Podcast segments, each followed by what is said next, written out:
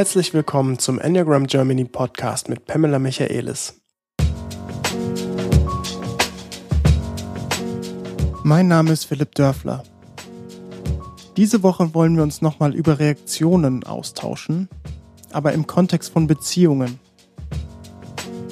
Wir wollen anschauen, was die drei Zentren zu Beziehungen sagen und welche Bedeutung dieses Thema für unseren Alltag hat.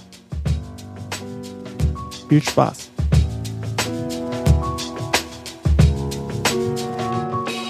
Ja, moin Pam. Guten Morgen, Philipp.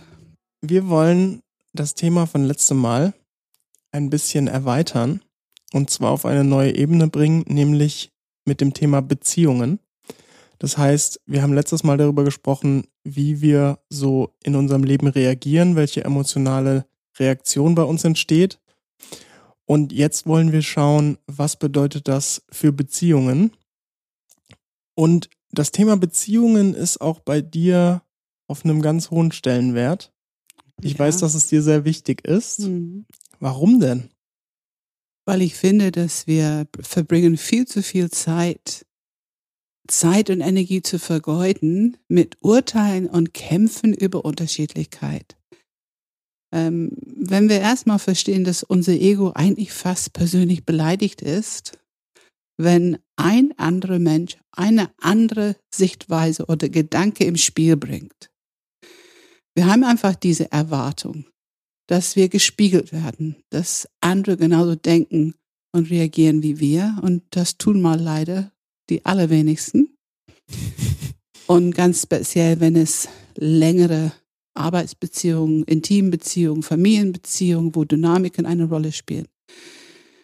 Und wir verbringen zu viel Energie und Zeit mit diese, wir investieren zu viel Energie und Zeit zu urteilen, zu bekämpfen und Recht haben zu wollen. Ich auch. Ich habe es mit Leidenschaft gemacht und ganz sicher passiert es immer noch. Und die engsten Beziehungen sind die schwierigsten. Ich glaube, von Haus aus ist das halt eine erste Reaktion, eine erste Instinkt. Ich will Recht haben. Aber wenn wir mehr Information haben, bessere Bildung haben, was da genau passiert, zum Beispiel im letzten Podcast, was biologisch abläuft und eigentlich ganz normal ist für jeder Mensch. Und dass wir alle irgendwo an diesem Ablauf beteiligt sind. Also äh, es, ist, es ist nirgends ein Mensch, der nicht diese Art Ablauf äh, mehrmals am Tag hat. Dann könnten wir lernen, mit genug Information mit dem Urteilen, der Verschließen, der Kämpfen, der Recht haben wollen, zu verlangsamen, aufzuhören und erkennen, was eine offene Haltung ist für Reaktivität. Und dafür brauchen wir natürlich uns, die, unsere eigene Reaktivität, die Verantwortung dafür zu übernehmen. Hm. Aber nicht urteilen, weil wir haben's und die anderen haben's. Es nicht persönlich zu nehmen. Das ist ein Riesenunterschied ob wir die Reaktivität unseres Gegenübers persönlich nehmen oder das einen Namen geben. Ah, die reagieren gerade auf etwas. Und wenn wir dann Interesse spüren können, interessant. Was ist wohl da? Was ist der Auslöser? Was, was denkt er sie gerade? Was ist ihr Thema? Was ist da los? Wenn man eine gewisse wertschätzende Neugierde entwickeln kann. Man lernt auf jeden Fall mehr, wenn man Fragen stellt. Und das ist die Essenz von einer lebendigen Beziehung. Es ist der Essenz von was ich verstehe, ist Evolution, Entwicklung in Beziehung. Und ich glaube zutiefst, ich bin Systemikerin. Ich finde in jeder Situation, wenn du so und so viele Menschen zusammen hast, die auch immer wieder zusammenkommen, entwickeln sich sowohl die Dynamiken als auch die Chancen. Und es ist eine Frage, was wollen wir? Also ich persönlich möchte die Chancen wahrnehmen. Und ich hm. möchte auch andere Menschen darin unterstützen, dass die die Entwicklungschancen wahrnehmen. Und wenn wir das ganz einfach sagen, Reaktivität ist wichtig. Es ist normal. Wir brauchen es nicht persönlich zu nehmen. Wir werden von Haus aus darauf reagieren, erstmal. Leider mit ein eher urteilendes, verschließendes, wegmachen wollendes von Unterschiedlichkeit. Wir haben Recht. Wir können lernen, das zu erkennen. Stopp.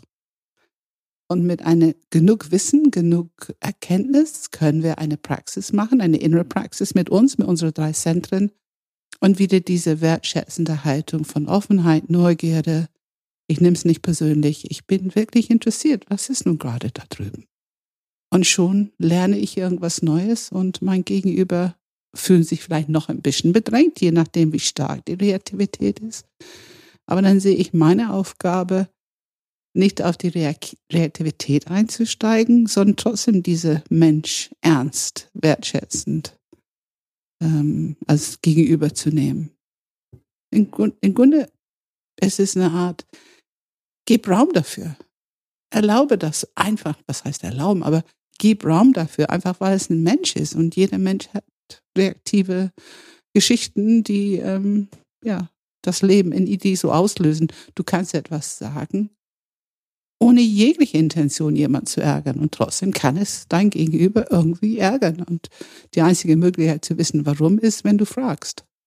Du hast jetzt sehr viele Themen, sehr viele Worte genutzt, die wir im Einzelnen sicherlich nochmal anschauen können. Hm. Weil da war sehr viel Stoff drin, um im Einzelnen oh ja. reinzugehen. Oh ja.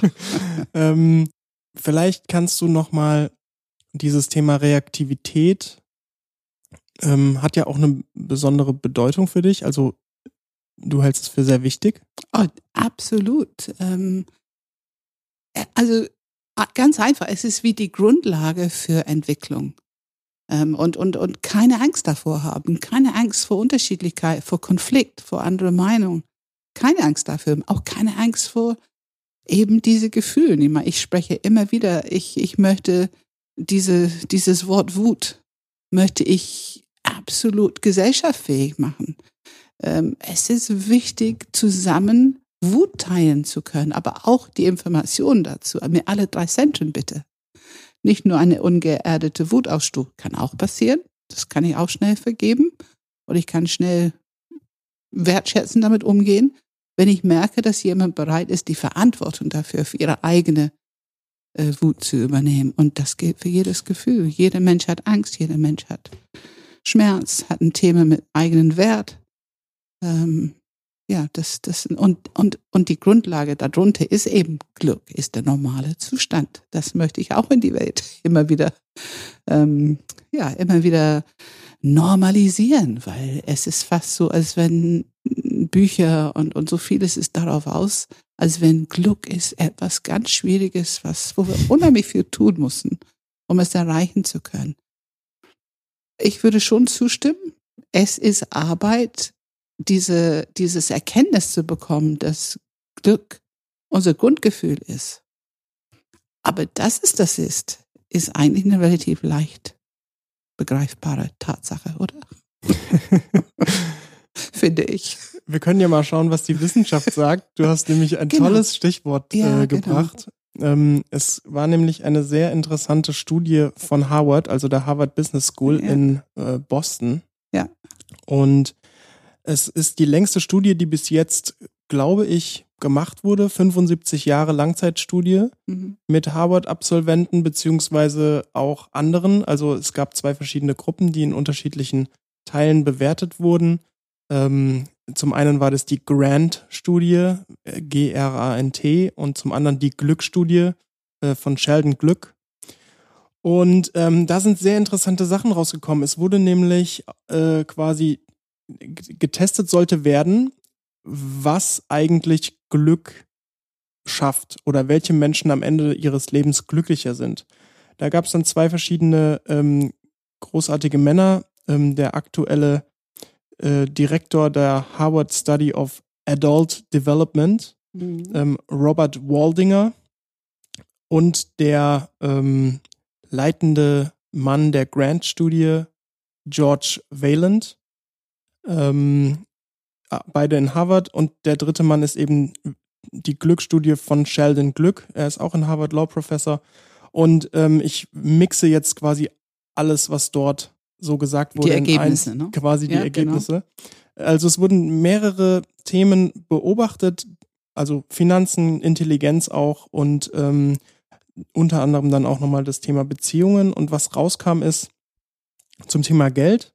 Ab einem bestimmten Betrag von Geld im, im Jahr ähm, ist keine, kein Zuwachs von Glück mehr erkennbar. egal in welcher Altersklasse. Also ähm, äh, der Schwellwert wurde genannt für 75.000 Dollar im Jahr. Ab dort ist quasi, ob man jetzt eine Million oder 75.000 hat, kein großer Unterschied, was die, was das Glück angeht.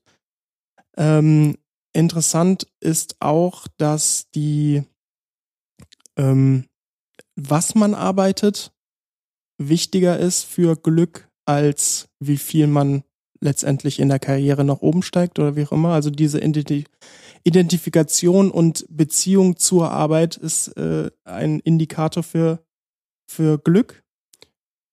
Und auch bei Geld äh, nicht wie viel, sondern wie man es quasi ausgibt. Sehr mhm. großer Indikator. Mhm.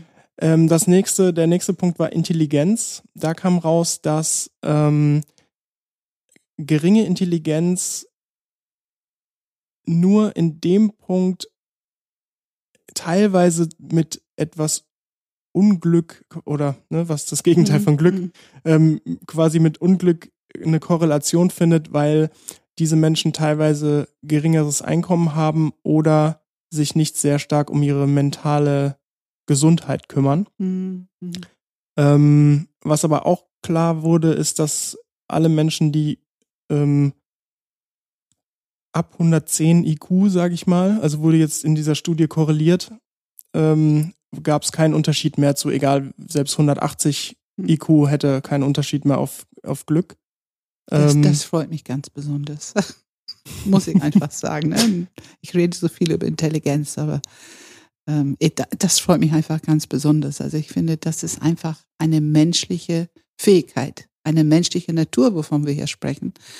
Und ich finde es verheerend, wenn wir das auch noch zu einem materialistisches Thema machen, wo ähm, ja irgendwie gibt es diese ähm, die die Reichen und die nicht so Reichen, mhm. wenn es um Thema Glück geht. Also ja, aber jetzt kommt's, ähm, jetzt kommt quasi der Hauptteil und eigentlich das, was die Studien letztendlich komplett alle über den Kamm geschert ähm, teilen.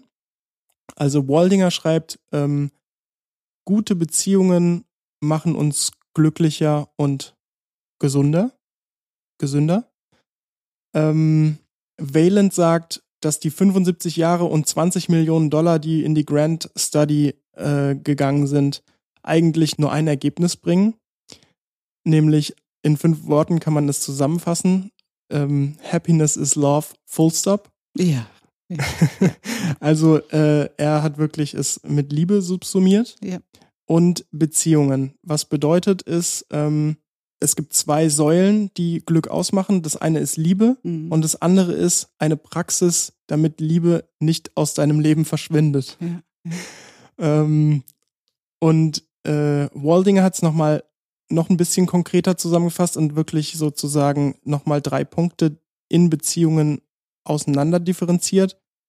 Das eine ist äh, die Nähe der Beziehung, also ähm, wenn du näher zu deiner Familie, zu Freunden, zu deiner Community, also zu deinem Umfeld mhm. bist, bist du glücklicher und auch gesünder. Dann Wenn du über Nähe sprichst, da haben wir natürlich, ich meine, natürlich ist, ist alles, was du hier als Liste vorliest, kann ich natürlich alles als Themen erkennen, die ich tatsächlich auf unterschiedliche Schulen zu, und in unterschiedlichen Theorien mal gehört habe, etwas unterschiedlich ausgedrückt. Wenn ich das Thema Nähe nehme, meine erste wirklich große Liebe war Transaktionsanalyse für ein Entwicklungstool. Mhm. Und da ist das Ziel in die Transaktionsanalyse, ähm, dass du die Verantwortung für dein Denken, deine Emotionen, dein Verhalten übernimmst und dass du Autonomie, Spontanität und Intimität anstrebst.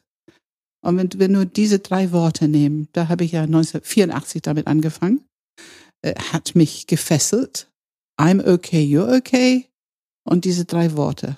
Ne, die Haltung I'm okay, you're okay und diese drei Worte. Also Autonomie, Spontanität, Intimität. Und da gibt es riesige Theorien drumherum, aber Intimität ist das, was du jetzt beschreibst mit Nähe. Hm. Also je weniger Spielebenen wir miteinander brauchen, je weniger Bewertung wir machen in Umgang mit anderen Menschen, umso bereichernder sind sie und umso glücklicher machen die. Und das fühlt sich wie Zeit richtig gut verbracht. Und, und ja, es macht einfach Spaß. Ich finde, Spaß ist auch ein wichtiges Wort bei Mhm. Glück und Liebe.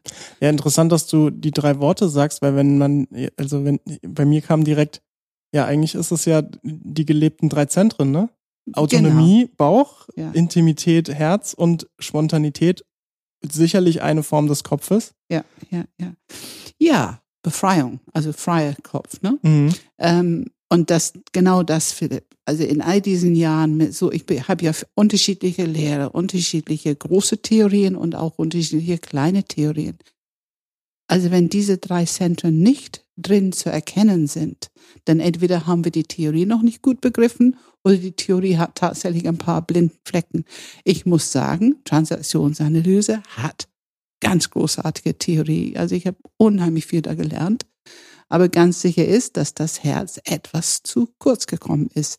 Es ist in die Theorie sozusagen, man kann es lesen, Mhm. aber es gab relativ wenig Praxis, zumindest zu meiner Zeit. Ich, es kann sein, dass sich das inzwischen weiterentwickelt hat, weil ich bin ja seit 1998 nicht mehr so aktiv in diesem Feld. Also wir wenden es an, wie du sehr wohl weißt, in unserer Coaching-Ausbildung. Ich wende es jeden Tag an eigentlich. Aber ich bin nicht mehr so in diesem Feld unterwegs. Ja, also Glück. Genau. Der zweite Punkt ist die Qualität und nicht die Quantität von Beziehungen. Ja. Interessanterweise wurde gezeigt, dass in den, wenn man also in seinen Tweens ist, in den Zwanzigern, ähm, also die Menschen von 20 bis 29 quasi, dass dort die Quantität an Beziehungen ausschlaggebend ist auf das Glück, Hm. auf das innere Glück, aber ab 30, so haben sie es jetzt halt subsumiert, bestimmt Mhm. gibt es da keinen genauen Datum, ja, aber ja. quasi ab 30 ist die Qualität der Beziehung Hm. mit Abstand im Vordergrund, was die Hm. Glückseligkeit angeht. Und was auch gezeigt wurde, Qualität der Beziehung, Ehen mit sehr hohem Konfliktpotenzial sind weniger glücklich als Menschen, die nicht verheiratet sind. Hm. Also Hm. Hm. Leute, die sich einfach nur streiten. Ich meine, du sagst jetzt zwar Neugierde, was in der Reaktion ist, aber das ist ja keine intelligente Haltung, das ist ja einfach nur, da ist ja kein, Naja, lass uns mal ganz vorsichtig sein. Also ähm, ich spreche immer von Balance. Also wenn ich so etwas sage, meine ich natürlich eine Balance, Genau, eine gesunde Balance in der Beziehung. Ich spreche nicht von, man das, was du sagst, die nur so ganz ähm, emotionale, reaktive Beziehungen leben, dass die praktisch nur so miteinander reden und nur so miteinander umgehen. Ähm, da ist eigentlich relativ wenig Raum für Glück. Die müssen zu viel kämpfen, um zu überleben. genau, und äh, das wurde auch als zweiter Punkt gesagt. Der dritte Punkt war ähm, stabile und unterstützende Ehen. Ja. Wurden auch gezeigt, dass Gedächtnistests, also Erinnerungsvermögen bei Menschen, die nicht geschieden sind und die auch keine großen Probleme in der Beziehung haben, dass sie besser in Gedächtnis Erinnerungstests abgeschnitten haben als Menschen, die geschieden waren oder eben Probleme in ihrer Beziehung hatten. Ja, nehme ich jetzt einfach mal so mit. Also ist jetzt natürlich auch so, ne? Was bedeutet das genau? Also Genau, es löst schon, die- es löst mir die Frage aus, wie haben die dieses Studio gemacht? Ne? Also, ja. Ähm, und inwieweit es sind, sind es die Aussagen der Menschen auf ein Papier mit Häkchen, Häkchen, Häkchen? Ähm, weil wir alle wissen, dass nicht alle Menschen sind so willig, was unterm Teppich ist, rauszuholen, wenn die solch eine Studie mhm. machen, ausbilden. Also, oder war es eben eine lebendige Studie mit Beobachtung und Leute zu Hause und Ja, die wurden alle zwei Jahre Dritten. interviewt. ja, Mhm. ja, ja. Aber äh, trotzdem. am Ende trotzdem. des Tages ist es trotzdem eine interessante Information absolut, und absolut. ähm, man weiß ja Absolut. auch nie, inwiefern, also was jetzt hier nicht gesagt wurde, ist es Korrelation oder Kausalität. Ja. Ich meine, das ist ja eine große wissenschaftliche Unterscheidung und ähm, Ja. Sie sprechen ganz viel von Korrelation. Kausalität ist dann natürlich noch die Frage, wo man nochmal reingehen müsste. Also die Zusammenfassung war am Ende des Tages, wenn man die Gesellschaft anschaut, sagte Waldinger, also Robert Waldinger, würde man sehr viel auf Arbeit und Karrierewert legen und sich da tatsächlich aufopfern. Aber wenn man diese Studie betrachtet, wäre es eigentlich viel wichtiger, seine, sich für die Beziehungen aufzuopfern quasi oder sich zumindest dort mehr äh, Fokus darauf zu legen. Oder, ich glaube, das ist das, wofür wir plädieren, Beziehungen an einen so hohen Stellenwert zu geben, auch in sein Arbeitsleben.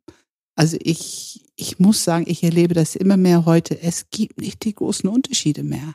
Also wenn ich so gucke, wie ich mit Klienten oder, oder Teams oder, oder Coaches oder äh, Medianten, die hier so sind, äh, wenn ich sie ein paar Mal gesehen habe, es ist nicht so dieser große Unterschied, wie sich die Beziehung anfühlt. Es ist diese Intimität da. Es ist diese Vertrauen da. Es ist diese Spontanität. Und Autonomie ist klar, dass jeder seine Autonomie haben sollte. Ähm, Natürlich macht man unterschiedliches zusammen. Also die Struktur des Lebens, da wo wir etwas teilen miteinander und wo nicht, das ist natürlich bleibt unterschiedlich, je nachdem, was für eine Beziehung mit Menschen haben. Aber wenn wir plädieren für Beziehung als der Modus, wo wir richtig gut unsere Arbeit machen können, erstens, dass wir unser Diamant möglichst leben, also wir sind engagiert, wir sind enthusiastisch, wir fühlen uns am richtigen Platz. Ich bin hier etwas, was ich wirklich kann und wo ich was ähm, geben kann, wo ich was bringen kann, für was auch immer das Thema ist. Ob wir beiden hier sitzen zusammen, ich glaube, wir haben beide hoffentlich dieses Gefühl. wir teilen es auch und wir, wir ermutigen und wir unterstützen und wir tauschen aus, damit das eben gut wird, diese, diese Podcasts, weil wir beide leidenschaftlich dabei sind und es gibt keine, keine Hindernisse. Und ich finde, diese Art zusammenzuarbeiten ist genauso basiert auf diese gute Beziehung und die Bereitschaft, dass jeder die Verantwortung nimmt. Ich weiß, was ich gut kann. Ich sage ganz deutlich, was ich nicht so gut kann, wo ich sehr froh, dass du das machst. Ähm, das finde ich auch in der Arbeitswelt wünschenswert und ein, ein, eine gute Führungskraft, also wo die Leute gerne in diese, diesem Team sind und wo die gerne wirklich gucken, dass es das ganze Team ein guten Ergebnis bringt.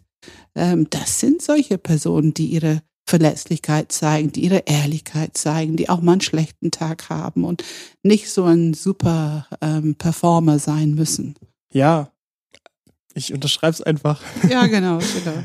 Ich will jetzt auch noch einen letzten Punkt ähm, mitbringen, der aus dieser Studie kommt, den er dann nochmal zusammengefasst hat, als nochmal Einzelpersonen in der Studie untersucht wurden. Und da wurde auch gezeigt, dass man kann eigentlich auch jederzeit damit anfangen und das Glück am Ende des Tages wird trotzdem sozusagen eintreten können. Einen hat er beispielhaft genannt, also eine Person in der Studie, mhm. die am Anfang der Studie, ich glaube, auf dem letzten Platz der, des, der Glückskala war, so nenne ich es mal. Und auch wirklich Selbstmordgedanken und solche Dinge mhm. hatte. Mhm.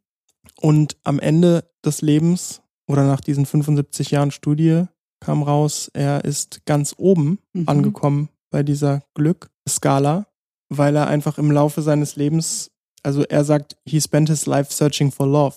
Ja, also ja. er hat einfach er hat nach, nach der Liebe gesch geschaut. Ja, ja, Hat das sein Hauptthema gemacht. Also alles, was du hier an Ergebnisse uns hier gibst, Philipp, ich kann nur sagen, ja, genau, genau, genau, genau. Ich weiß nicht, ob diese Studie überhaupt irgendwas über Achtsamkeit, Praxis, innere Praxis, Umgang mit der eigenen Reaktivität und so weiter. Ich weiß nicht, ob das überhaupt vorkam in der Studie, ist nicht erwähnt. Ne? Kann ich mir nicht vorstellen. Nee. Ich meine, ähm, es hat 1938 angefangen und da brauchte man ja auch eine Konsistenz in der Fragestellung. Ja, und absolut. damals war das Konzept, glaube ich, von, von Spiritualität äh, ein Fragezeichen. Nein, und ich würde auch auch hier, ähm, lass uns das Wort nochmal ähm, so auf dem, auf dem Board lassen. Ähm, lass uns das einfach angucken, ohne dass wir unbedingt das Wort Spiritualität nehmen. Ja, stimmt. Weil ich mhm. finde, wenn wir sagen Reaktivität, da haben wir die Biologie inzwischen sehr auf unserer Seite. Es beschreibt ja ziemlich genau, was passiert.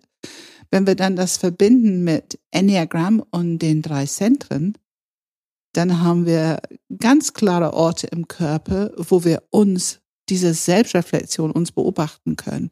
Und ich glaube, das ist wahrscheinlich das Thema, was in 1938, ich vermute, fast keine zur Verfügung hatte. Sicherlich irgendwelche Gurus und, und Yoga-Lehrer und so, aber ich glaube, es war eine relativ kleine Gruppe. Und heute können wir über dieses Wort, also Selbstreflexion, Selbstmanagement, Selbstbewusstsein, ähm, das sind einfach Worte, die wir so ziemlich überall benutzen können. Ne? Mhm, das stimmt, ja. Und durch diese Selbstreflexion, ich finde, es braucht immer noch innere Beobachter. Wir brauchen ein Objekt, was wir beobachten können.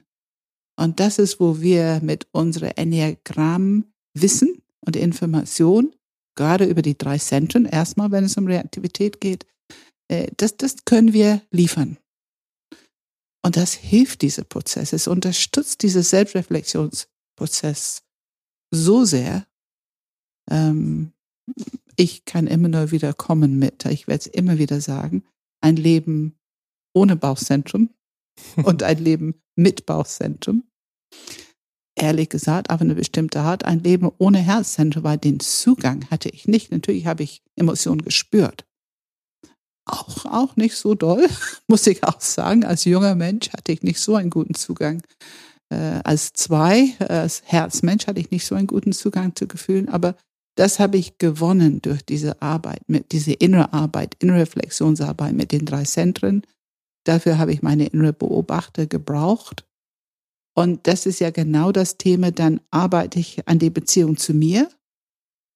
Und wie du weißt, ich sage immer wieder, mir scheint es aus Erfahrung mit Tausenden von Menschen, es wiederholt sich immer wieder und immer wieder. Da sitzen eigentlich die größten Probleme. Also wenn die Menschen durch ihre eigene Reflexion, diese Selbstreflexion ganz im Vordergrund haben, es dient für Information und Wertschätzung, nicht für die Selbsturteilen und die Selbstkasteien und die Selbstsabotage, ähm, was die ohnehin vielleicht im Leben treiben. Wenn wir das ähm, als Hauptthema, also eine von den Hauptthemen mit rausbringen, also mit Selbstreflexion, inneren Beobachter, welche Rolle die spielen mit zu dem Thema Reaktivität, also die Verantwortung übernehmen für den eigenen Reaktivität, das ist nicht streng gemeint als Kasteiung. Es ist schon gemeint, als um mehr Informationen über dich zu bekommen und auch eine ganz tiefe Wertschätzung und Empathie für dich zu entwickeln. Mhm. Und immer wieder, das scheint für die meisten Menschen, ich kann mich immer nur mit auf die Liste setzen, es scheint eine von den schwierigsten Themen mit dieser ähm, Selbstreflexion, Selbstentwickeln. Aber es ist die Grundlage für gute Beziehungen im Außen.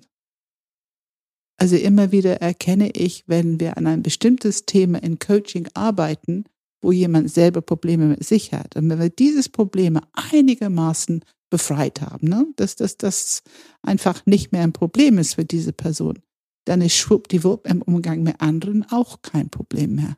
Hm. Immer wieder und immer wieder kann ich das beobachten. Das ist für mich Wissenschaftlichkeit genug. Aber natürlich ist es schön, wenn die Wissenschaftler dann solche Studien bringen. Es ist ja auch eine enorme Arbeit über so vielen Jahren. Mhm. Ja, er, er, sagte ja irgendwie äh, 20 Millionen kostet das Harvard, ja, ne? Ja, ja, so eine Studie zu machen. Also das muss man erstmal machen, 75 Jahre. Ja. Lass uns ähm, wieder zurückkommen zu den drei Zentren. Du hast jetzt schon eigentlich sehr viel dazu gesagt, die ähm, sozusagen die Beziehung zu sich selbst. Ich weiß nicht, ob du da nochmal was ergänzen willst, weil ich habe zumindest schon sehr viel jetzt an verschiedenen Stellen rausziehen können. Mhm. Vielleicht kannst du es nochmal so eine Art Zusammenfassung geben, ja. Beziehung zu sich selbst. Zu sich selbst.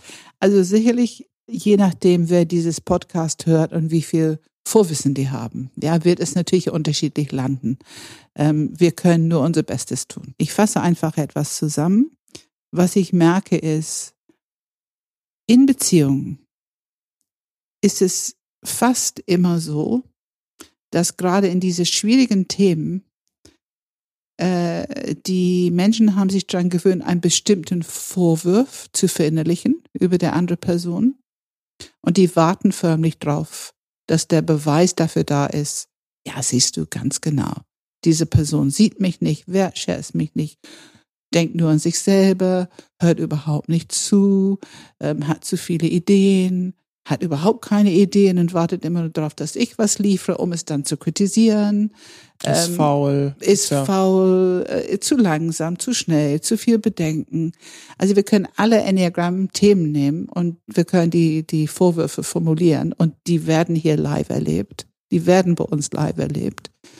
Ähm, und dann, nach einer, wie gesagt, eine gewisse Zeit, wartet man förmlich drauf, diese Urteil bewiesen zu bekommen. Das heißt, man hört der andere Person nur noch mit dem Ohr, die bestätigt, du hast recht, dein Urteil ist richtig. Es ist ein Teufelskreis. Wenn wir wirklich dahinter schauen, was ist hinter der Vorwurf in diese Person? Also jemand, der da, der sagt, ähm, du hast, du hörst überhaupt nicht zu.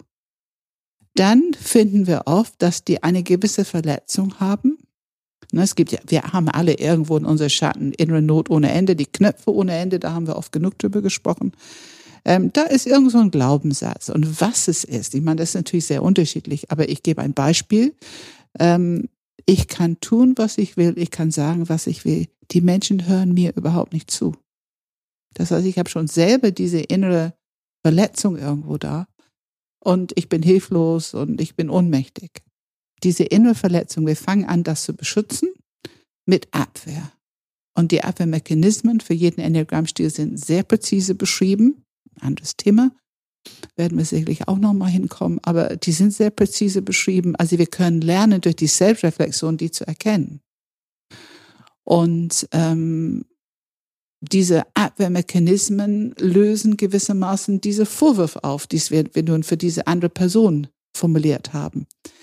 Also da sitzt ein System dahinter, die ziemlich solide ist, über lange Zeit aufgebaut, mit sehr viel Neurophysiologie, um es zu unterstützen. Da sitzen wir nun als ein Teil von, wir sprechen im Moment einfach über eine Beziehung zu einer anderen Person. Und diese andere Person ebenfalls. Ne, die haben ihre Vorwürfe über dich, die haben ihre innere Verletzung, die haben ihre Abwehrmechanismen, die dazwischen sozusagen. Und wenn man so, will, da prallen zwei Systeme aufeinander. Und wenn man wirklich hinguckt, wie dieses System aufgebaut ist, und das ist es, was wir alle gemeinsam haben. Also wir haben die Vorwürfe, darunter ist der Abwehrmechanismus, der wird ähm, gedruckt durch einen Knopf, dann springt er an mit bestimmtes Verhalten, bestätigt diesen Vorwurf weißt gar nicht, welche Glaubenssätze dahinter sind. Also das ist die Arbeit mit mir selber, wenn ich die Selbstreflexion für mir mit mir mache und eine Bereitschaft habe, diese Dinge zu erkennen, ohne über mich zu urteilen, sondern zu erkennen, letzten Endes ist ein System, die mir Sicherheit geben soll, die sich um mich kümmert, die eine gewisse Schutzfunktion hat. Wenn ich da hinkomme und dann darunter, darunter ist diese innere Not, diese ich kann nicht, ich bin hilflos, ich bin ohnmächtig, ich bin allein, bin verlassen, was auch immer für eine innere Not da ist, was jedes Kind mal erlebt. Wir sprechen hier nicht über super schwierige Kindheiten, wir sprechen über ganz normale Menschen. Wenn ich die Arbeit mache, das ein bisschen aufzudecken bei mir, mit Wohlwollen, mit Empathie, geht es besser. Hm. Wenn ich urteilend diesen Weg machen will, wird es nicht gut klappen ist meine Erfahrung. Dann funktionieren die Abwehrmechanismen, die wehren sich dagegen, bis du diese guten Kontakt zu deinem Herzzentrum hast, dass du diesen Erlaubnis hast, eine Akzeptanz, schon okay, schon okay, dass dein System gerade so aufgebaut ist. Es ist vielleicht nicht der erwachsenste System, erkennst du auf dem Weg. Du erkennst das Kleinkindliche dran, aber das haben wir alle. Das ist glaube ich, der Grund, warum es so wichtig ist, diese Selbstempathie, diese Beziehung zu dir selber erstmal. Also sehr, sehr gut. Nicht, nicht erstmal, nicht nur für sich alleine, aber eine richtig gute Praxis zu haben und die klare Intention, ich werde wertschätzend mit mir umgehen, mit allem, was ich erkenne auf diesem Entwicklungsweg. Ich werde nicht urteilen über mich. Diesen Weg werde ich nicht gehen, weil es mein Entwicklungsweg auch nicht erleichtert. Es macht es schwieriger.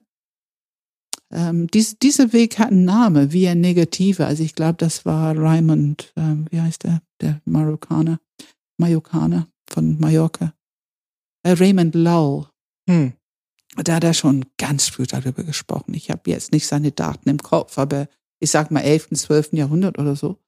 Wow, Ähm, okay. Da hat er schon sehr früh über diese Via Negative, diesen Weg nach innen. Hm. Ich glaube nicht, dass er erwähnt hat, dass man mit viel Herz dabei sein muss, aber ich weiß es nicht. Da musste ich mal wieder ein Buch lesen, die ich vor vielen Jahren gelesen habe. Interessant ist dabei, ähm, also du sprichst von Akzeptanz. Ja. Ähm, ich habe vor ein paar Tagen gehört, da weiß ich jetzt tatsächlich nicht viel drüber, aber ich habe vor ein paar Tagen gehört, in Stanford Mhm. wurde eine komplett eigene ähm, Forschungs- und Entwicklungsabteilung entwickelt, Mhm. glaube ich sogar medi in einem medizinischen Stanford-Teil Mhm.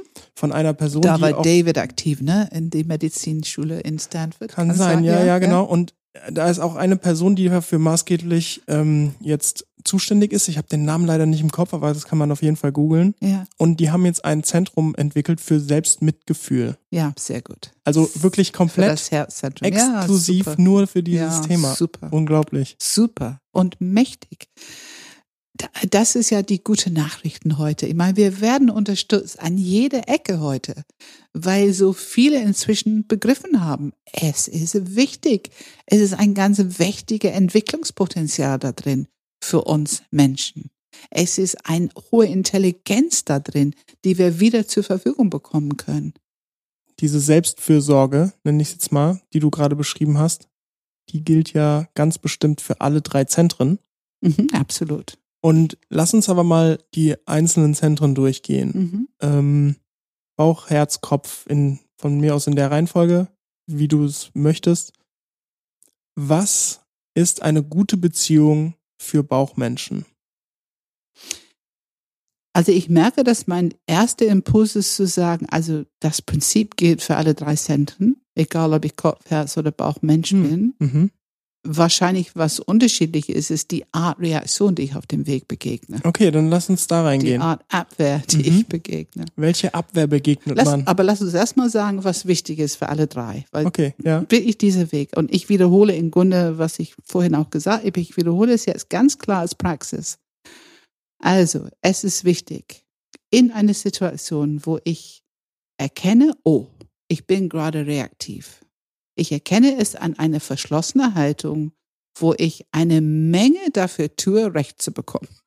Mhm. Das genügt eigentlich schon. Es kann auch eine andere Form von Reaktion, dass ich jetzt schon in die Selbstkasteiung und die Selbstabwertung gehe. Das kann es auch sein, aber lass uns erstmal bei Thema, äh, ich merke, ich bin ein bisschen argumentativ unterwegs, Recht zu bekommen. Und ähm, ich habe eine Menge Energie irgendwo im Körper und ich merke einfach, nee, mit mir nicht und das muss und so weiter. Wenn ich das erkenne und stoppe, dann ist das Erste, ich, ich bewege mich von einer verschlossene, urteilende Haltung zu einer offene. Also ich stopp, ich erde mich und bin jetzt bereit, ich bin offen erstmal für das, was in mir ist. Ich spüre nach und ich weiß, wie ich von außen nach innen gehe. Also ich muss schon eine Praxis haben über die Atmung, über die Lenkung der Aufmerksamkeit. Und das schaffe ich nur mit diesen Hilfe der inneren Beobachter, ne? dieser Aspekt, die das alles beobachten kann ähm, dann lenke ich die Aufmerksamkeit nach innen und meine erste Frage ist, wo im Körper spüre ich das? Es gibt ja eine Kontraktion irgendwo. Irgendwo spürt man dieses Verschlossensein im Körper. Mhm. Und wenn ich das finden kann, dann kann ich erkennen, ist es im Bauch? Ist es eher zwischen Bauch und Herzzentrum, dieser Solar Plexus? Da ist es sehr, sehr, sehr oft. Ist es hier im Hals? Ne? Das ist so diese Kommunikationszentrum hier im Hals und da sitzt es auch oft diese Kontraktion. Oder ist es im Unterbauch? Ist es wirklich so was Kämpferisches? Oder ist es Angst, ganz kalte Angst? Es gibt auch Angst im Herzen. Es gibt auch Wut, was im Herzen gespürt wird. Unterschiedlich bei den Menschen. Und wenn ich das allererstes, ich bin geerdet, ich merke es, und dann atme ich da hinein mit einer Wertschätzung. Ah, dass ich mich freue, dass ich es bemerkt habe. Wow, schon mal super. Mhm. Da will ich schon mal drei Herzpunkte. Super. Ich habe bemerkt, ich habe noch meine Aufmerksamkeit selber gelenkt, anstatt irgendein Verhalten oder irgendeinen vielleicht nicht so hilfreichen Satz nach außen zu geben. Ich lenke jetzt meine Aufmerksamkeit nach innen. Ich bin wertschätzend mit dir, ich bin mit mir, ich bin offen, ich bin akzeptierend, äh, dass ich hier eine Reaktion habe und ich weiß ja aus Erfahrung, dass Reaktionen sind nicht immer die reifste Form, eine Situation zu klären. Und mit dieser Wertschätzung plus Kopfzentrum Erkenntnis, also wir haben wirklich schon Baucherdung, Stopp und Lenkung der Aufmerksamkeit. Dafür muss ich schon im Körper wach sein. Diese Erkennen, wo es im Körper ist und die offene Akzeptanz dafür, da brauche ich Herzzentrum. Also das nur ganz trocken zu merken, ohne Herzzentrum dabei, ist noch nicht die, die volle Praxis. Ich merke es, ich akzeptiere es, ich gebe es Raum, ich atme hinein. Es darf da sein und größer werden. Ich habe inzwischen eine gewisse Neugierde. Was, was wird es mir sagen? Ne? Was, was, was für Erkenntnis bekomme ich jetzt? Weil ich gebe diese Kontraktion meine volle Aufmerksamkeit. Es ist eine Quelle wie ein Buch, ne? Äh, Universal Wikipedia. Ich bekomme irgendeine neue Erkenntnis, Einsicht, Satz. Vielleicht erkenne ich einen alten Glaubenssatz oder ich merke ganz genau, was mich gerade stört oder was mir passiert, wenn ich nicht recht habe und so weiter und so fort. Es ist einfach eine Quelle, eine interessante Quelle für Information. Und wenn ich das assimiliere im Körper, das heißt, ich erlaube, dass mein Kopfzentrum das wahrnehmen kann. Worum geht's gerade? Was will ich nicht? Was will ich? Was ist tatsächlich die Situation für mich erstmal? Dann kann ich ganz anders rüberschauen dann ist einfach Reaktivität das Thema. Es ist nicht mehr, was diese Person will oder nicht will, tut oder nicht tut. Ich habe kein Urteil mehr über mich, komischerweise auch nicht über den anderen. Es ist alles mir weggefallen. Ich bin offen für den anderen. Und natürlich gibt es genug Situationen, wo der andere oder die andere nicht unbedingt diese Praxis machen werden. Schön wäre es, wenn alle das gleichzeitig machen werden. Aber in dieser Utopie leben wir noch nicht. Aber ich kann doch Raum geben für Reaktivität. Ich kann einfach einen Respekt dafür haben, dass diese andere Person, oh, die sind noch ein bisschen gefangen, ein bisschen verschlossen, die sind noch ein bisschen am Urteilen, die schmeißen noch ein bisschen was in meine Richtung. Und dann ist bei mir jedenfalls, wo es anfängt, Spaß zu machen, weil jetzt bin ich ja frei. Ich habe Möglichkeiten, der andere Person noch nicht. Aber ich, ich mach mal, ich mach mal eine Provokation. Mach mal. Das heißt, sagen wir einfach, du hast gesagt, du machst etwas, Mhm. keine Ahnung, was ganz Simples. Du machst einen Termin bei Restaurant, Mhm. Tisch reservieren. Ja. Und dann kommt der Tag, an dem ihr losfahren wollt zum Restaurant. Ja, Du ja. hast nicht den Tisch reserviert. Und es ist auch kein Platz mehr frei. Oh. Und du bist in dem Fall, wenn du die Verantwortung übernimmst, auf jeden Fall schuld daran. Ja, Und ja. dann kommt eine Reaktion, ne? Natürlich kann jetzt alles Mögliche sein, kann so schlimm sein oder so harmlos wie auch immer. Aber wie kannst du diese Beschuldigung, wie auch immer sie kommt, nicht, wie soll ich es beschreiben? Ja, was machst du in so einer Situation? Weil äh, da kann dir's offen zu genau- sein und, und der, der anderen zu sagen, ja, Ja, du also bist ich jetzt fange- aber, Lass uns, es ist ein sehr, sehr gutes Beispiel. Und glaub nicht, dass das mir nicht passiert. Ne? Ähm, ich glaube, beschäftigte Leute, das passiert einfach. genau, ja. Mhm. Ähm, ich weiß genau, dass wenn ich es nicht gebucht habe, ne, ich bin wirklich schuldig und da ist kein Platz mehr, würde ich natürlich auf meine Art mich sehr drum bemühen, erstmal in der Situation, wo es keinen Tisch mehr gibt, äh, mit Charme und Informationen und Bezirzen zu versuchen, das doch noch zu möglich zu machen. Also Sie können mich ja noch anrufen, wenn jemand kurzfristig absagt und sind Sie ganz sicher, haben Sie nicht doch noch eine Ecke, wo Sie eventuell einen Tisch hinstellen können? Also ich würde da eine Menge Energie noch investieren, es noch zu korrigieren, Mhm. ohne dass jemand anders davon was mitbekommt. Ach ja. Mhm.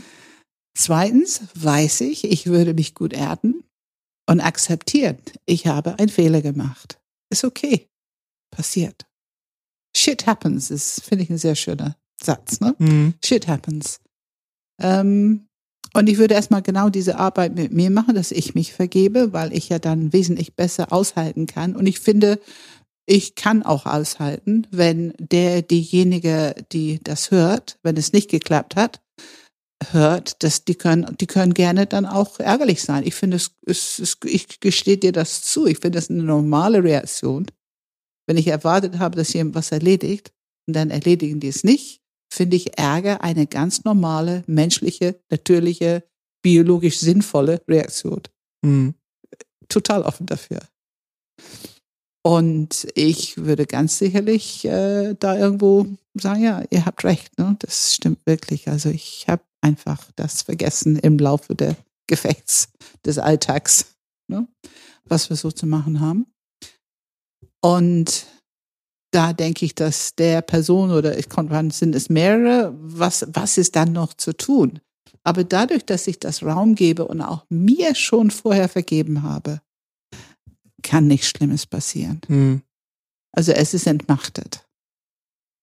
Ähm, und ich meine, ich sitze hier und ich meine, das kann ich ganz genau erkennen, wenn du dieses Thema bringst. Erstens, weil es mir auch echt wirklich schon passiert ist und zweitens, ähm, weil ähm, ich weiß, wie, wie ich mit solchen Situationen, es gibt ja noch mehr Situationen, es muss ja nicht nur das sein, es kann ja auch so was Kleines wie ich habe das Auto nicht getankt oder nicht genau, zur ja. Inspektion gebracht oder irgendwelche Sachen, diese Alltagssachen, die wir miteinander teilen. Ich finde noch schlimmer ist, wenn jemand wartet, dass ich eine Rechnung schreibe oder ein Schriftstück schreibe per PDF, die erwarten darauf, um arbeiten zu können und ich habe es noch nicht gemacht, äh, terminlich, zeitlich und so weiter ähm, dann, dann sehe ich das ähnlich. Also ich äh, tue mein Bestes, es noch hinzubekommen, aber wenn ich es nicht hinbekomme, finde ich es normal, dass der, die anderen Personen dann vielleicht ärgerlich sind. Und dann vergebe ich mich schon mal vorher, hast einen Fehler gemacht, bist ein Mensch. Das hätte ich nicht machen können, die Zeiten, wo ich mich so angestrengt habe, niemals, niemals, niemals einen Fehler zu machen. Da war ich, streng dich an, mach es schnell, mach es allen recht und sei perfekt. Mit dieser Taktik stimmt es schon. Ich habe als junger Mensch, ich finde, sehr viele Probleme für andere gelöst. Ich war ziemlich tüchtig in dem Sinne erfolgreich und andere haben mich nicht kritisiert. Aber wenn ich wirklich hingucke, was der Preis für mich war, war nicht so gut. War nicht so gut. Es war auch ein bisschen, ich meine, ich finde trotzdem, Teil davon macht mir richtig Spaß, wenn ich rückblicke, weil ich meine, wir haben ja eine bestimmte Kompetenz, was wir mitbringen. Und ich glaube, den investieren wir immer gerne. So bestimmte Sachen, die wir machen können. Äh, wo wir gut sind, mit Banken vielleicht so zu reden, dass irgendwas doch so geht, wie die Firma das braucht. Einfach weil man charmant sein kann, ein bisschen bezirzen kann und so weiter. Und das ist nicht jedermanns Sache. Das können nicht alle. Manche können es auf eine andere Art, indem die sehr gute, präzise Informationen geben. Ne? Kann auch manchmal denselben Effekt haben. Also ich finde, jeder hat einfach Gaben, die die leben können, wenn es Schwierigkeiten gibt, wenn es Probleme gibt. Aber das Grundprinzip, dass ich mich vergebe, weil ich ein Mensch bin, es passiert. Und wenn ich jetzt jemand wäre, der pausenlos solche Erkenntnisse hätte, also in mir würde das auslösen, was kann ich ändern, was kann ich tun, damit die Häufigkeit reduziert wird. Das, das mhm. wäre ganz sicher ein Teil von meiner Aufarbeitung, dass ich schon gucke. Weil das könnte ja eine Falle sein, ne? Ich will jetzt nicht behaupten, dass wenn man in so einem Thema wie Selbstentwicklung ist, dann glaube ich, tappt man nicht zwingend in die Falle. Aber mhm. es könnte die Falle sein, dass man sagt, ja, man entschuldigt damit viel, ne? Also man nutzt dieses Argument so nach wegen, ja, ich hab's doch eingestehen, ich habe einen Fehler gemacht, jetzt, warum regst du dich jetzt noch auf so? Und man fängt plötzlich ein komplett neues reaktives Thema an wie? Ich habe doch jetzt hier, ich, ist doch alles okay, ich habe einen Fehler gemacht, ich gestehe es mir ein. Warum bist du jetzt hier noch angepisst? Lass mich in Ruhe so. Also da kannst schon wieder anfangen, ne? Also äh, es kann absolut neu anfangen. Dass man es plötzlich einfach nur als Entschuldigung nimmt. Ja. Um eigentlich wieder ein völlig neues ja. Fass aufzumachen. Ich würde so ziemlich jeder, der mit mir zu tun hat, trauen, diesen intelligent, um genau zu erkennen, ob ich das verarbeite und wirklich die Verantwortung dafür übernehme oder ob ich das ähm, also eigentlich nicht so schlimm. Äh, wieso regst du dich auf? Das ist ja eine Reaktion, die mit Sicherheit provozieren wirken könnte. Ja, bestimmt. Für den, für den anderen. Ne? Ja, ja, ja. Also du hast recht, es ist gut, da ein bisschen achtsam zu sein.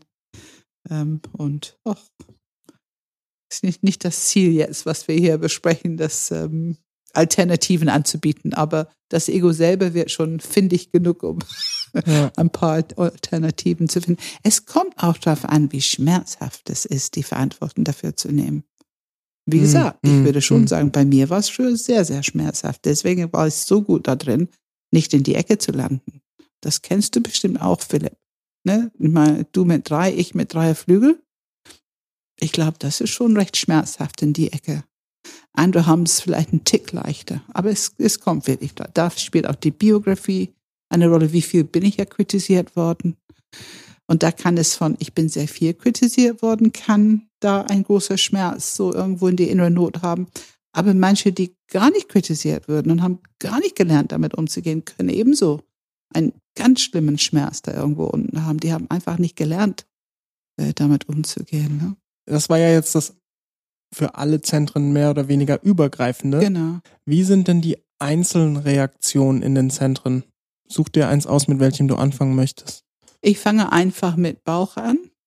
Ähm, natürlich ist die Reaktion, ich muss was machen. Also von kämpfen bis Harmonie schaffen, beschwichtigen, Recht haben, korrigieren, optimieren. Aber eine Reaktion ist, ich muss irgendwie etwas machen, um Recht zu behalten, um der Gute zu sein. Das ist ja nun mal die Reaktion von Bauchzentrum. Hm. Und leider ist diese Reaktion gegen der andere gerichtet. Ob ich sie bekämpfe mit ähm, Machtworten, um Recht zu behalten, ob ich ganz stur werde und gar nichts sagen, so ein bisschen passiv-aggressives, um Recht zu behalten, oder ob ich ähm, korrigiere und streng werde, um Recht zu behalten. Das ist die Reaktion des, des Bauchs. Wenn Bauchmenschen diese Praxis machen, stopp, die Energie ein bisschen lockern, hineinatmen, die Kontraktion im Körper finden. Und in dem Moment, wo die diese Wertschätzung für ihre gute Intention und dass die einfach merken, was im Körper los ist, die Kontraktion. Und wenn die in eine liebevolle Verhaltung, Verhalten zu sich gehen, eine liebevolle Beziehung zu sich gehen, dann äh, ist meine Erfahrung, da kommen die feuchten Augen aber. Sehr schnell. Immer wieder und immer wieder und immer wieder. Und das können Leute, die sitzen in Nagelstreifen, Anzüge mit Schlips und Kragen. Sogar wirklich buchstäblich. Ich habe ein Bild mit Schirm und na, Melone, gut jedenfalls. Okay. Nebenan Zeitung gefaltet. Ähm, oder ob es äh, ja irgendwo in eine Familiensituation oder also das ist einfach Bauch. Die haben einfach die Aufgabe, viel, viel sanfter mit, mit sich selber umzugehen, dieses Herzzentrum zu involvieren. Ähm, und dann können die ein bisschen offener werden für der andere. Wenn die in Reaktivität sind, sind die so verschlossen für die anderen. Also es ist wirklich schwierig für die anderen, irgendwo da durchzukommen. Ne? Für Herzmenschen haben wir natürlich drei sehr unterschiedliche Taktiken, aber natürlich geht es, wir ringen um den eigenen Wert. Mhm. Und unsere ganz großartige Taktik ist, wir werden sehr eloquent da drin, den anderen zu beweisen, warum dir oder der eigenen Wert gerade mal ein bisschen herabgesetzt ist. Weil das ist unsere Rettung, damit wir nicht fühlen, dass wir herabgesetzt sind mit dem eigenen Wert. Das sind alles Themen des limbischen ne, Bewertungssystem, Herzzentrum. Ähm, und wir können es merken, weil wir hart werden. Es, es ist schon immer noch Recht haben wollen. Wenn du wirklich hinguckst, ist immer noch das Gefühl, Recht haben wollen. Mhm. Auch wenn wir jetzt im Herz sind. Du bist bei mir, du nickst hier, ich merke schon, du weißt, wovon ich spreche. ähm, aber wir machen es eloquenter, wir machen es in ein Beziehungsangebot. Und manchmal, also die Zweier sind ja wirklich, äh, wir können so lieb und nett klingeln, aber da kann ein ganz schön Stachel irgendwo drin sein die bei den anderen landen soll, um deren Wert zu erreichen. Also wir wollen unser Wert retten, indem wir die Wert der anderen herabsetzen. Und wir wollen auf keinen Fall, dass unsere Leistung tatsächlich kritisiert wird, weil das ist ja der Punkt, wo der eigene Wert droht, ähm, im Keller zu sinken. Und natürlich brauchen wir da diese ganze Wohlwollen in uns, wenn wir diese Praxis machen, Wohlwollen. Wir müssen einfach wissen, wir leisten genug. Wir sind gut genug. Äh, äh, Beziehung ist nicht alles und nicht alles ist Beziehung. Also alleine diese Erkenntnis. Und das sind so Erkenntnisse, die ich bekommen habe über die Jahre, ähm, das konnte ich mir gar nicht vorstellen. Erstens wusste ich nicht, dass ich das ganze Leben sortiere, dass alles ein Beziehungsthema wird. Ich wusste nicht, dass es um meinen eigenen Wert geht. Ich war nur sehr beschäftigt, diesen Urteil, die ich über den andere Person hatte, zu beweisen, eloquent zu beweisen. Ähm, und wenn ich so gucke, die, die, die Schritte, die ich gegangen bin, es war schon schwierig für mich zu erinnern, dieses Wohlwollen bei dem nach innen gehen. Also nach innerer Beobachter ging relativ schnell, Lenkung der Aufmerksamkeit ging relativ schnell. Ähm, ich konnte es im Körper lenken, nicht unbedingt schon allzu großartig was spüren, aber ich konnte es lenken. Aber dieses Wertschätzung zu erinnern, ah, wenn du Praxis machst, nicht nur spüren, was im Körper ist, Wertschätzung, Akzeptanz öffnen für dich. War schwierig. Also mein Ego, mein System wollte das nicht zulassen und hat es vergessen. Alle Zentren können unheimlich gut vergessen, das, was die eigentlich nicht wollen, was wir an Entwicklung machen. Ich musste also wirklich Tricks finden, um mich dran zu erinnern. Die gelben Zettel, Aria, kennst du? Mit gelben Zettel kann man eine Menge Erinnerungsbotschaften schreiben und irgendwo hinkleben. Und ich meine jetzt, ein Spiegel oder Handy oder so ist ja ganz nett. Aber ehrlich gesagt, auf dem eigenen Körper in die Wäsche, wo es reibt und kneift und unangenehm ist, ist ehrlich gesagt die beste Erinnerung über eine bestimmte Phase um, ah ja, Wertschätzung. Ne? Äh, man muss es spüren, hm. Bis es einigermaßen eingeübt ist, ein System, bis wir genug Neurophysiologie dafür aufgebaut haben. Okay, Herzzentrum. Also nicht so einfach, Herzzentrum für sich anzuwenden. Das ist für mich die aktive Anwendung des Herzzentrums. Öffnen, akzeptieren, wertschätzen, wohlwollen. Auch dieses Besänftigen, dieses Akzeptieren, es ist kein schönes Gefühl, wenn du irgendwas gemacht hast, was nicht so gut war. Und ähm, da würde ich hinzufügen, dass wenn wir unsere gute Praxis, diese Baucherdung, je, je besser wir das stabilisieren, umso leichter ist es, diese Herzwertschätzung zu üben. Und dann kommt Kopfzentrum und die brauchen Information. Erstmal, damit die überhaupt eine Bereitschaft haben. Also ich würde schon sagen, dass die mehr Information brauchen und mehr Verständnis, eine längere Phase, von Information, Verständnis verarbeiten, bis die es gut verstanden haben, während die anderen schon noch in Loving Kindness bleiben, also schon wohlwollend bleiben, bis die so weit sind, dass die sagen, okay, innerer Beobachter, ja, erkennen vielleicht, dass ich ein bisschen schnippisch werde oder rebellisch werde. Also die Reaktivität von Kopfzentren ist ja einfach, ich gehe einfach gegen an. Sag, was du willst, ich gehe einfach gegen an. In irgendeiner Form, ob es jetzt Rebellion, Bedenken, oder auch sehr clevere Kopfbewegung, dass die schon, du wirst es kennen, weggesprungen sind von Thema und sind irgendwo anders und wir können nicht bei diesem Thema bleiben, wo wir sie gerade mal ein bisschen herausfordern wollen. Ne?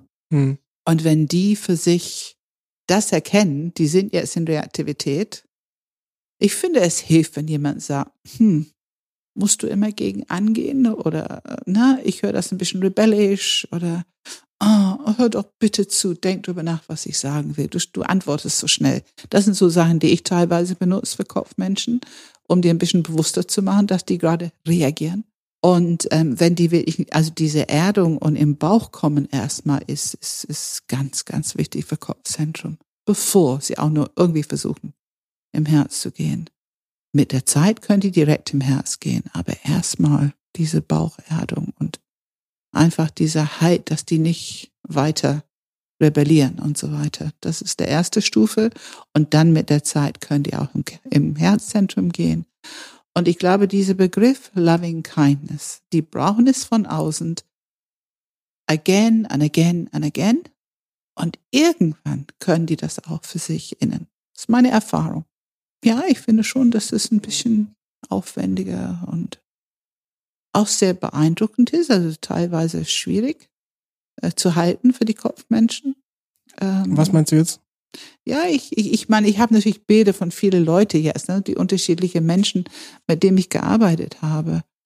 Also die brauchen unheimlich Vertrauen in Beziehung, um das zu machen.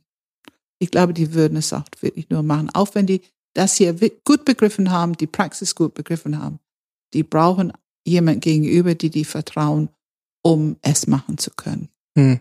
Das dauert ziemlich lange, bis die es einfach so für ihre eigene Autonomie machen, für ihre eigene Selbstreflexion, ähm, Selbstakzeptanz, Selbstmanagement machen, ohne dass der Gegenüber Vertrauen mithält und liefert. Kannst du vielleicht noch mal so ein Wort oder einen Satz zu der Not, die dahinter steckt, sagen? Also worauf ich raus will ist, bei Herz ist relativ klar und eigentlich auch immer sehr klar, es geht irgendwie um den Wert, um den Selbstwert. Den persönlichen Wert. Um ja. den persönlichen Wert. Ja. Bei Bauch und bei Kopf kann ich noch nicht richtig fassen, worum es geht. Also im Sinne von, was wird versucht zu verteidigen? Also bei Bauch, ich meine, ich gehe jetzt sehr tief, ne? Das ist ja dieses Urbedürfnis. Ich habe hier meine Daseinsberechtigung. Hm. Die hängt direkt mit das, was ich tue, zusammen. Und das ist ein Aspekt, die Reaktivität sofort auslöst, wenn das gefühlt irgendwie in Frage gestellt wird. Und das ist sehr tief. Das wissen die meisten Bauchmenschen natürlich nicht, dass es ihr Thema ist. Aber wenn du gerade in Mediation, in Beziehung, sehe ich kämpfen. Ich sehe, wie der Kampf hochsteigt und eine kämpferische Stimme rauskommt und es kann sehr hart klingen, sehr urteilend klingen. Das ist der Schutz. Ich muss meine Daseinsberechtigung haben. Ich muss meinen Platz haben. Und damit zusammenhängt, bloß nicht hilflos werden, bloß nicht ohnmächtig sein, dann verlierst du Respekt. Um einen Platz zu haben, muss ich Respekt verschaffen, ich muss kämpfen. Ich muss Recht haben. Ich muss richtig sein. Und dann kriegt man dieses ganze Konglomerat von Themen, die immer wieder da tief unten als Glaubenssätze zu finden sind. Ähm, ich muss stark sein, ich darf nicht verletzlich sein, das ist der typische Achtersatz. Aber letzten Endes hast du was ähnliches. Bei neun ist es halt, ähm, ich muss unwichtig sein, ich darf nicht wichtig sein, ich darf nicht Konflikt und meine eigene Meinung, ich darf nicht Nein sagen darunter ist, sonst habe ich keine Daseinsberechtigung. Und bei eins ist es, ich muss richtig sein, gut sein, korrigieren, optimieren, sonst habe ich keine Daseinsberechtigung. Und wenn ich diese Worte jetzt alle nochmal übersetze, dann bekomme ich keine Liebe. Dann bin ich nicht liebenswert.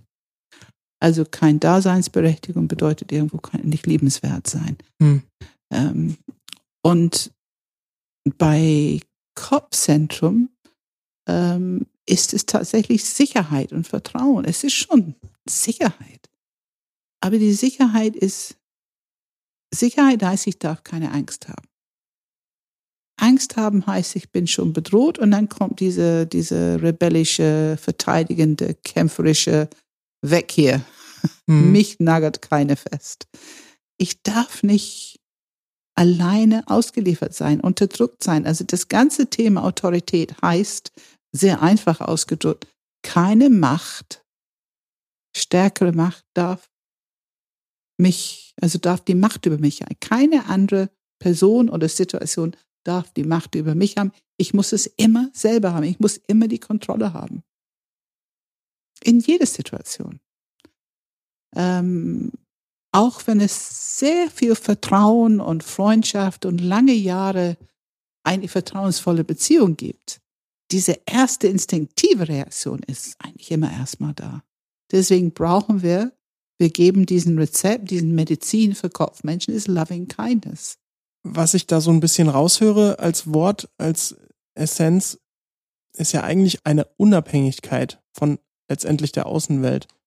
Ähm, würdest du sagen, das trifft's? Also Unabhängigkeit ist eine von den Worten in diesem Konglomerat, was okay. ich so habe mhm. für die Kopfmenschen. Ne? Es wäre ein Wort, also nicht hilflos ausgeliefert sein. Eine Macht, die dann die Kontrolle über mich hätte. Ich muss die Kontrolle behalten. Mhm. Sonst bin ich ganz alleine und komplett unsicher. Also da ist das Thema Lebensangst total. Was hilft ist Liebe und Vertrauen. Und wenn ich merke, ich kann mich so hingeben und die Liebe und Vertrauen hält, Das ist natürlich wunderbar für einen Kopfmensch. Aber ich würde hier sehr klar behaupten, die brauchen schon ihr eigenes Herzzentrum mit im Boot, hm. um diese Erfahrung wirklich machen zu können. So als abschließendes Thema vielleicht nochmal, was mir auffällt, ist, wir haben ja zum Beispiel über dieses Kämpfen, Fliehen, Erstarren gesprochen. Mhm. Also dieses, ich gehe raus, ich gehe rein, ich bleib quasi stehen, weil ich nicht weiß, was passiert. Wenn ich jetzt aber das auch nochmal mit den letzten Podcasts in Verbindung bringe, wo wir die Frage ja gestellt haben, was ist, wie soll ich mit dir umgehen, lieber mhm. Bauch, lieber, liebes Herz, lieber Kopf, dann kam eigentlich immer die Antwort, auf einer gewissen Art und Weise stehen bleiben. Zwar mhm. in verschiedenen, in verschiedenen Nuancen ja. und Ausprägungen und mit mhm. verschiedenen Strategien. Mhm. Aber es war keiner dabei, der gesagt hat, nee, lass mich wirklich in Ruhe. Selbst die Kopfmenschen haben gesagt, nee, lass mich nicht alleine. Also es mhm. war nicht die Antwort. Die Antwort war, ich will verstanden werden. Ich will, dass du eigentlich da bleibst und mich verstehst, meine. Bedenken verstehst. Also dieses, ich bleibe in Beziehung ist eigentlich doch grundsätzlich ja, für alle nicht, da. nicht haftend in Beziehung. Also ich, ich sage, also ich finde durchaus, wir geben die den Raum, wenn die selber entscheiden zu gehen. Aber die wissen, wir, wir sind in Beziehung, wenn die gehen, vielleicht in zehn Minuten wiederkommen oder morgen telefonieren wir oder nächste Woche. Also wir, hm. diese, natürlich muss jeder entscheiden, ob die bleiben oder gehen und wie lange und so weiter. Das ist, was wir in Mediation zum Beispiel ganz oft benutzen. Wenn Paare sich gerade über irgendwas aufregen oder Partner über was aufregen, äh, dass wir schon sagen, ne, zehn Minuten Auszeit und dann bitte wiederkommen und dann können wir weitermachen. Ähm, aber natürlich, du bleibst in Beziehung und das kannst du nur, wenn du in Beziehung zu dir bleibst. Das genau das ist der magische Unterschied, finde ich, was dich richtig, richtig beziehungsfähig macht. Pff, gilt für alle Menschen, egal welches Zentrum. Ja, Pam, damit kommen wir zum Ende. Vielen Dank. Danke, Philipp. Und mittlerweile haben wir schon einige Fragen und Kritiken und Anregungen von euch bekommen. Sehr erstmal vielen Dank dafür. Absolut. Wir werden die bestimmt die nächste Zeit einbinden. Wenn ihr sonst noch Fragen oder sonstige Informationen an uns habt, dann schickt die doch bitte genau an dieselbe äh, Adresse, nämlich eine E-Mail an podcast.enneagramgermany.de und ansonsten findet ihr noch weitere Informationen in den Show Notes hm. und News oder Termine oder Sachen zum Enneagramm oder zu Pam auf enneagramgermany.de. Pam. Ja. Ich stelle dir eine Frage, ja. die sehr unerwartet kommt. Ja, absolut. Ich kenne Was die Frage. Was passiert Was gibt die nächste Zeit? Ja.